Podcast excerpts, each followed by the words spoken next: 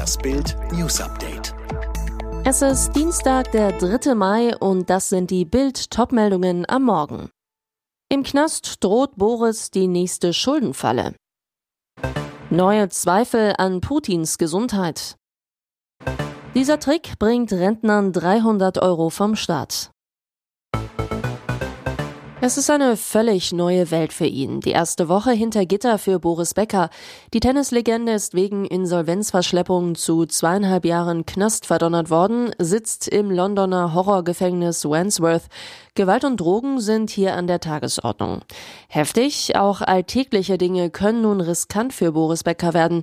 Zum Beispiel Rauchen. Becker liebt unter anderem Zigarillos. Die sind, wie auch herkömmliche Zigaretten, im Knast verboten.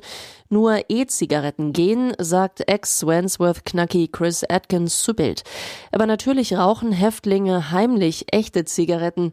Becker kann reingeschmuggelten Tabak auf dem Knast Schwarzmarkt kaufen. Die Preise irre hoch. Laut Recherchen der Zeitung Express and Star kostet ein Streichholz rund 5 Euro. Geschmuggelter Drehtabak ist mehr als 1200 Euro wert.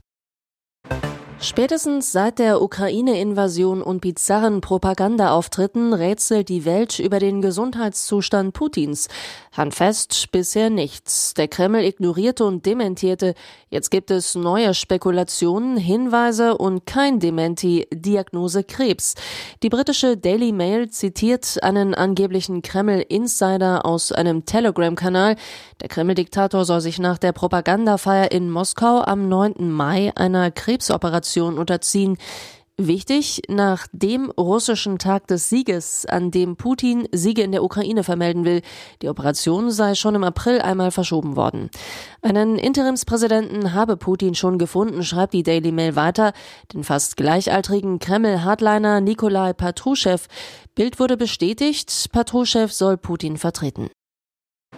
Bei einem erneuten russischen Angriff auf die südukrainische Hafenstadt Odessa ist nach Angaben der Behörden ein Jugendlicher getötet worden.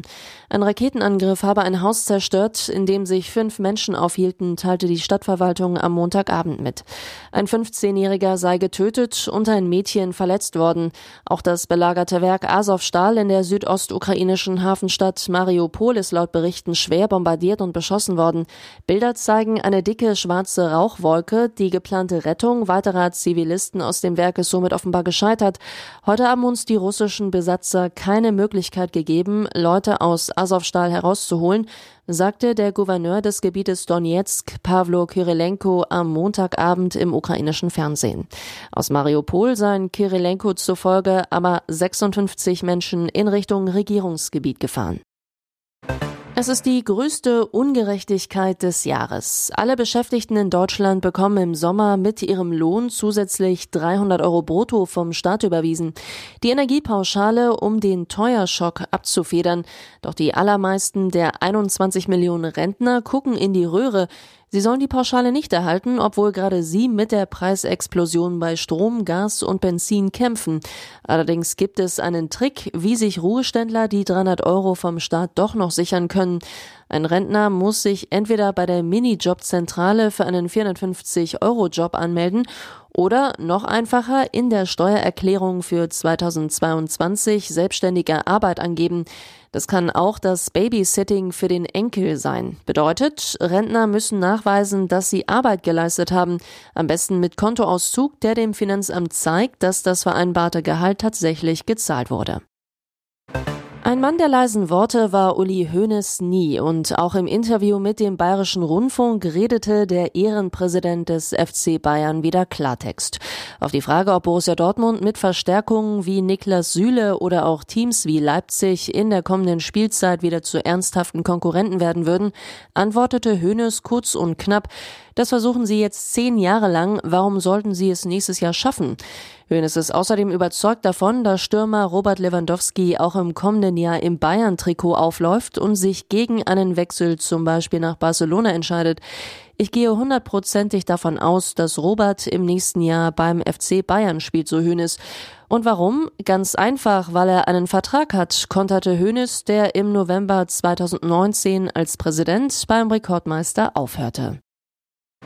Auch mit gemäßigtem Hüftschwung bleibt er der König von Mallorca. Kultsänger Jürgen Drews ist mit Florian Silbereisen auf großer Schlagerfest XXL-Tournee. Obwohl er an peripherer Polyneuropathie leidet, einer unheilbaren Nervenkrankheit, die den Bewegungsrahmen seiner Beine deutlich einschränkt. Drews zu Bild. Ich habe das im Griff, weil ich noch ganz gut laufen kann. Meine Beine tragen mich noch. Manchmal schlurfe ich ein bisschen, aber ich habe keine Schmerzen. Es fällt auf, dass Drews bei seinem Auftritt langsamer geworden ist, doch seine Freude, auf der Bühne zu stehen, ist ungebrochen. Kurz vor Tourstart bekam ich Corona und meine Teilnahme stand auf der Kippe, sagt der Sänger. Ich habe deshalb zu Hause geheult wie ein Schlosshund. Ich hatte mich ja so auf die Tour gefreut und hätte es nicht ertragen, Auftritte absagen zu müssen. Zum Glück war ich dann aber rechtzeitig zur Premiere gesund, so Drews. Alle weiteren News und die neuesten Entwicklungen zu den Top-Themen gibt's jetzt und rund um die Uhr online auf Bild.de.